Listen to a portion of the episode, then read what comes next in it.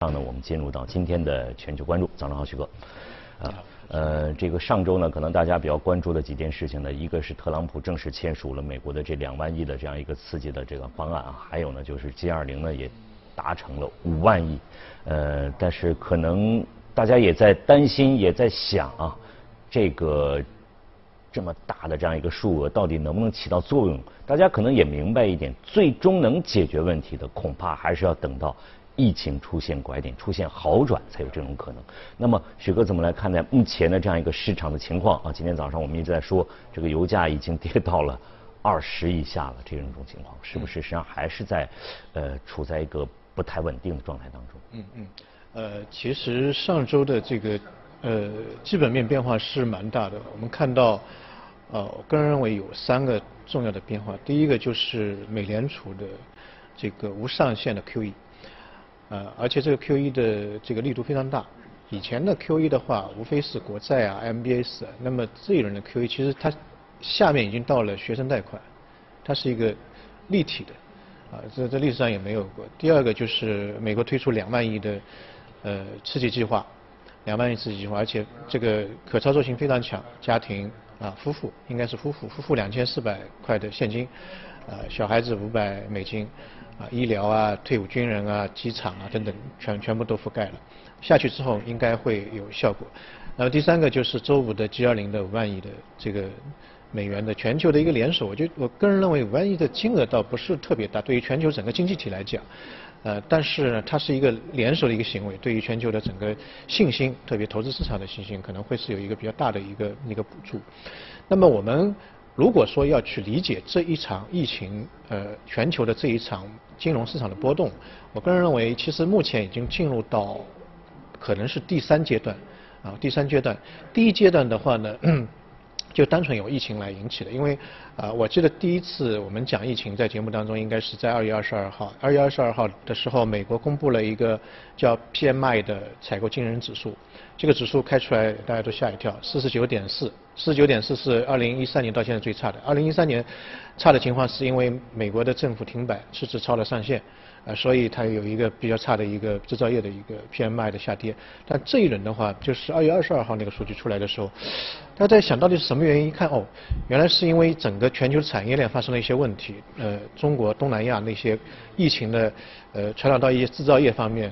那，那，比如说美国的福特厂，它需要一些汽车配件。这个产业链上面就断断了，所以造成整个 PMI 的一个数据的一个影响。所以大家那个时候其实已经感受到疫情可能会有一点点的影响，至少是在制造业方面啊。所以那个时候我记得那个鲍威尔。他在半年度的货币会议当中提到过这么一句话，就是说疫情可能会对全球经济有影响，但对美国经济现在还没有可以做到一个评估。呃，他后面还有一句话我记得非常深刻，他说美国经济将迈迈入第十一年的扩张期，而且没有什么太多的悬念。那么现在看来，可能这这个是有很大的问题，因为疫情的这个发展，啊，从二月二十二号之后，我们看到全球的疫情就出现了一个啊爆发式的增长，然后整个。啊，资本市场也开始明明显的下跌。到了第二个阶段，就是三月七号和八号，三月七号是周六，三月八号大概周日。啊，因为欧佩克跟俄罗斯的石油价格就就谈崩了嘛，谈崩了之后，周一的时候我们看到石油价格出现了一个啊大概百分之三十左右的一个一个跳水。那原油市场其实是我个人认为整个这一场危机，或者我们未来去看市场当中的一个风向标，因为原油它的牵涉面实在啊太大了。美国很多页油的这个油厂，它借的都是这个呃那个那个高利贷，我们所谓的这个垃圾债，啊，百分之十二到二十左右。那么如果原油价格像现在二二十美金左右，那个刚才还讲，可能连这个油桶的这个呃价格都不不及，这这个是会很大的危险，可能会刺破它的那个债券市场，从那个垃圾债开始，债券市场的一个泡沫。另外一个就是说，在美国的股票市场里面。啊，这个估值最高的就是能能源板块，大概 P E 值大概三三十七左右，啊，最低的金融，金融只有七左右，三十七是非常高的。这个医疗保健这些这个企业，它的这个 P E 值也只只有二十左右。那么如果说油价继续下跌的话，这些能能源的这个企业的，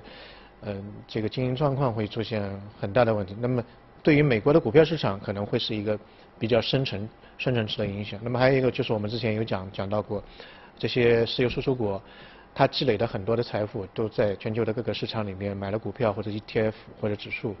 那么当油价跌那么厉害的时候，它会产生一个财财政的困呃困难，或者说在其他市场美国美国市场的一些亏损，它会拆仓，啊拆仓之后就造成全球市场的一个牵一发而动全局的一个一个局面。所以我们在上周之前看到，啊整个全球市场就美元荒，到处都缺钱，就缺美元。为什么？就就是因为这个市场原油市场的一个价格的下跌。那么到了上周，我个人认为可能进入了。第三个一个阶段就是美联储的这个无上限的 QE，然后加上两万亿的经济刺激计划，再加上 G20 的五万亿的这个呃刺激计划，这个三个措施相当于三道坝。第一道坝就是把美元荒给解决了。那现在因为没有上限的 QE 嘛，然后再有一些 swap 的互换。呃，各个国家你要美元我就给你，然后你把你的本国的货币付还给我就可以。在市场当中，美元指数从一百零三瞬间就跌到了现在大概九十八、九十九左右，一百以上不能上，上了之后就就市场会恐慌。那么现在就这个红线啊给给给解除了，给解除了。所以后期的话再加上这个两个救助的大量的五万亿跟两万亿的救助，对市场来说是这三道大坝去拦拦起来了。拦起来，但是不能够说乐观。我个人认为就是说，啊，你觉得这个三个措施已经能够把市场出现一个反转啊？之前下跌，现在开始突然间上涨，不可能，可能还是一个循循理的过程。就看这些措施跟所谓的我们看到目前全球的这个疫情的迅速演化，一些国家现在的这个新增病例是指数性上涨，不是一个几何性上涨，指数性上涨，这是非常可怕的。因为整个危机我们看到它有两个轴，第一个就是疫情。那目前来看，呃，美国现在好像快每天新增可能达到将近于两万，到十三万多了。对，整个总体是三十三万多，哦，非常可怕，而且他们的这个管控可能比较松散，未来的这个情况呃还是会比较严重。啊，西班牙、意大利这现在目前来看还没有看到一个见顶的。我个人认为，可能未来的两周之内会慢慢慢慢这个指数变成一个慢慢几何级别的上升，恐慌情绪会。减低。第二个，第二个，我觉得非常重要的就是，疫情是一个前提。第二个就是石油市场价格一定要稳定下来。我我我指的稳定下来，它要出现一个明显的上上涨，出现一个在一个合理的定价区域当中。目前来看，欧佩克也好。俄罗斯也好，这两方都好像不着急去坐下来 去谈这个事情，这个就比较麻烦。因为三月九号那那那场这个节目当中，我我当时还是预期可能一个礼拜之后就会出现，因为对于这两方来讲，二十美金的价格，他无论如何都承受不了，因为财政的这个方面可能会出现比较大的出事。但现在看来，我不知道为什么，就就就两方面都不着急啊，就二十也可以，我再低一些咱们也坐得住，也不着急回到这个这个这个谈判桌。那么只有一种可能。他觉得这个不破不立，一定要到真的是漏痛的时候，可能还会再再下去。那上周已经到了二十美金左右。那么只有石油石油价格的市场，呃，这个价格出现稳定之后，再加上疫情稳定，我们才可以看到整个市场金融市场出现一个比较大的稳定。那么第二个问题，我个人认为，现在谈的非常多的一个就是呃，全球的这个 QE 也好，那个刺激也好，大量的。这个资金或者说这个钞票进入市场之后，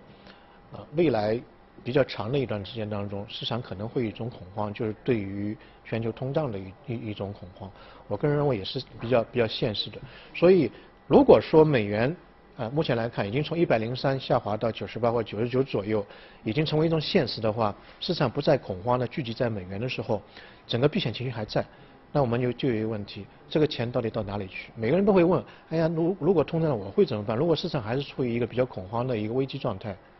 那我会做一个什么样的动作？所以我个人认为，可能啊，呃，未来的整个市场的这个注意力，从避险情绪这个角度来看，可能会从美元慢慢转向黄金。黄金市场其实上周已经开始出现了一个一个一个反弹。一个反弹，但黄金市场在每一次危机当中，它有一个特点，在危机刚刚起来的时候，黄金不但没有出现上涨，反而会出现一个下跌，因为在刚刚危机起来的时候，市场都会去抢美元，去抢美元，啊，那时候黄金可能会被错杀的一个一个一个品种。我们看了零八年就是次贷危机那一波的行情，零八年次贷危机的时候，零六年的时候，格林斯潘就觉得不对了，就开始把那个利率美元利率从五点二五开始往下降。啊，零六年，但是降息的时候原原本应该说是对黄金有利，但是黄金市场一点都没动，一直降到两千零八年的十二月份，十二月份的时候，呃，那个黄金才出现了一个大概比较大的一个上涨。到十一、十二月份的时候，其实还有另外一件事情，就是美国的 QE 开始实行。第一次的呃 QE 是十一月十一月二十五号，零八年十一月二十五号。零八年十一月二十五号开始之后，十二月份大家去看那个整个 K 线图，黄金的整个大牛开始起来了。所以黄金市场是这样的，危机起来的时候，刚刚刚刚起来的时候，它其实是有风险下跌的。然后降息，一般的央行是先降息，因为降息是没有成本的。我做 QE 的话，我要印钱，我我要投入钱，到时候还要收回来，很麻烦。先降息，降完息降到零，美元降到零，当时零八年的十二月降到零，降到零之后，然后再做 QE，没效果嘛，再做 QE，再做 QE，钱投进去之后，哎，整个黄金才开始上涨。那么这一轮的话，我们看到，其实我刚刚所谓的进入第三阶段，第三阶段有个非常。重要的一个特点就是，既是美元降到零，上周，同时也是开始执行 QE 或者有 QE 计划，所以这个是满足了当时零八年黄金上涨的一个起点的一个一个一个一个基本的条件，所以呃。我个人认为，大家可可能现在可以去多关注，因为你去看股票市场，美股的话，我我不觉得是个底，石油市场也不一定是一个底。尽管看上去很便宜，比油桶还便宜的那个油价，但未必会是一个底。但是黄金，我个人认为可能会全球市场会追捧的一个品种，但是不要去大量的购置。我个人认为，另外一个时点就是在于全球的 CPI 通胀开始真正起来，也就是这些钱实实质上是。推动了整个商品价格的一个上涨，这个时点也是非常重要。现在是 QE 执行，另外一个是通胀起来，这两个可能是三到六个月的一个时间差。如果你愿意的话，你可以现在先关注一下黄金，可以先放一点，然后再到时候再再再再再加一点，这个是一个比较好的一个一个方式。嗯嗯嗯，许哥呢给我们带来三个阶段啊，那么解读包括这个疫情也好，包括这样一个石油的油价也好。包括这个美元荒，但是呢，包括这个像美美联储的这样一个无上限的 QE 呢，是解决了这个呃美元荒的问题，但是剩下的这两个关键的疫情啊，什么能出现拐点？呃，还有呢，这个油价啊，是不是已经是到了最底端了？呃，我我记忆当中好像也听到过类似的消息，说到这个沙特呢，也是是也也是在其中是起到了这样一个作用，但是它好像它这个浅层油的话，它这个成本应该也是在十几美金左右的一个情况下，如果说真的再往下走的话啊，确实对各方来讲呢，都是损失是比较大的一个情况。好，非常感谢许哥呢以上做的解读和分析，马上我们再来关注今天的热股，给大家带来是医药板块的吉利德。这个恐怕在这样一个特殊的情况当中呢，作为医药板块，可能呃很多投资人关注的也是比较多一些的。那么这家公司的情况是怎么样？呃，这个这个股票呢，其实大家可能不陌生。如果一直关注节目的时候呢，我们春节回来第一场节目，呃，我记得就是介绍过这一个股票。那么今天为什么再拿出来讲呢？因为我个人认为，其实中国市场，呃，中国这疫情可能最早嘛，中国市场的这个。资本市场的情况可能在美国市场也是如法炮制。呃，医药的这个板块，呃，我们看到美股标普五百在这一轮的行情当中，四次熔断之后，基本上最深跌了百分之三十二、三十二点五左右。呃，但这一只股票的话，从年初到现在是逆势涨了百分之呃十三左右，百分之十三左右。所以这个股票呃还是比较坚挺。美国的医疗。健康的板块目前来看还是比较坚定。那么这个又是整个板块当中的呃一一颗明珠，等会儿慢慢介绍。那么这个股票主要是做一些这个呃新型的生物生物生物的医药啊，它之前的一直是做一块呢就是艾滋病艾滋病的医药，另外一块呢就是肝炎的药，当然也有一些病病毒的药，病毒药是它非常小的一块，它是把艾滋病从呃成为一个呃致死病变成一个慢性病。另外一个呢，它肝病的药呢，就是基本上把把肝病某某某一些种类的肝病就给给消灭了，就基本上你就用它的药，不是说能够延缓这个病情，就是把这个病就给给治愈了，而且是非常难治的难治的病啊，所以这个企这个企业在生物医疗行业当中是一个呃，在美国或者全球都是一个一个一个一个一个龙头老大。那么一九八七年的时候就就就成立了，然后。呃，它的那个在非典的时候也是非常有名，因为它有一个我们非典的时候有一个特效药叫做达菲，好像达菲也是他他们家出产。那么这一人的话呢，呃，其实大家在平时看报纸新闻当中也也听到过，呃，一个药叫雷德西韦，雷德西韦就是他他们家的一个一个药。这个在呃在市场传言当中，对于新冠这个这个病是有有一个非常好的一个疗效。那目前呢，它正好处于第三阶段，也就是最最在在最最尾巴的一个一个阶段当中了。所以目前可能如果说第三阶段，呃，据说是四月二十七号可能会有一个结果。如果说能能够顺利的话，就可能非常快的会推向一个推向市场。呃，那上周的话有一个比较大的新闻，就是说这个药本来是可以申请呃 FDA 美国 FDA 申请作为一个孤儿药。呃，什么叫孤儿药呢？就是说呃作为治疗一种呃罕见病的一种特效药特特效药。那么如果说成为一种孤儿药的话呢，它会享受 FDA 就是美国药监局的一些很多的优惠的措施，比如说七年的额外的一个市市场的专专利权，就是说除了专利之外，再给你七年时间，你可以独享这个市场。啊，比如说在这个开发期间的一些呃税税税税务方面的一些优惠，包括 FDA 来帮你去一起去把这个要推向市场，因为孤儿药它的那个受众实在太小，很多商业型的制药企业都不愿意去做这一方面的一些一些尝试，因为投入成本会减少，但是它一旦推出来之后，呃受众面比较小，所以它就就不合算了，所以 FDA 为了鼓励啊这些厂商去研制一些那个那个比较罕见的病，所以就做一个措施，但是。呃，上周二十七号的时候，就是这家公司就提出来，啊，不愿意就作为一个孤儿药去申请，可能是因为这个全球的这个疫病的情况实在太严重了。因为美国的话，它作为孤儿药，它也是可以有这个资格的。呃，作为二十万的这个受众，就是二十万的患病的。以下的话是都可以作为为，那么现在刚才主持人也讲了，就是美国现在就有十三万的人也可以申请，因为这个利润实在太大了，你你可以七年多的一个市场市场的专有权，但整个现在整个舆论对它的这个压力可能也比较大。另外一个，他如果说申请国外药的话，它的整个首批审批流程会啊更加更加慢一点。如果慢慢一点的话，可能会有一些新药出现，对他来说可能也是一个。商业化的一个考量吧，所以他就把这个东西给给给给拒绝了。那么目前来看的话，我个人认为啊，呃，其实对于这场疫情的话，呃，从根上面就两个两两个比较有特效的一个东西。第一个就是得病的人能够有一个特效药去把他的病给搞定了。另外一个就是有一个疫苗让这些没有得病的人可以搞定。这两头堵堵上来就，呃，整个全球性的这个新冠新冠性的疫情可能就是呃一下子给给扑灭了。那么呃，这家公司四月四月底的话，可能会有第三期的一个这个证明出来。那如果说这个证明啊，或者说临床的试验非常好，啊，能够推向市场，那么对于全球这个疫情来讲，是一个。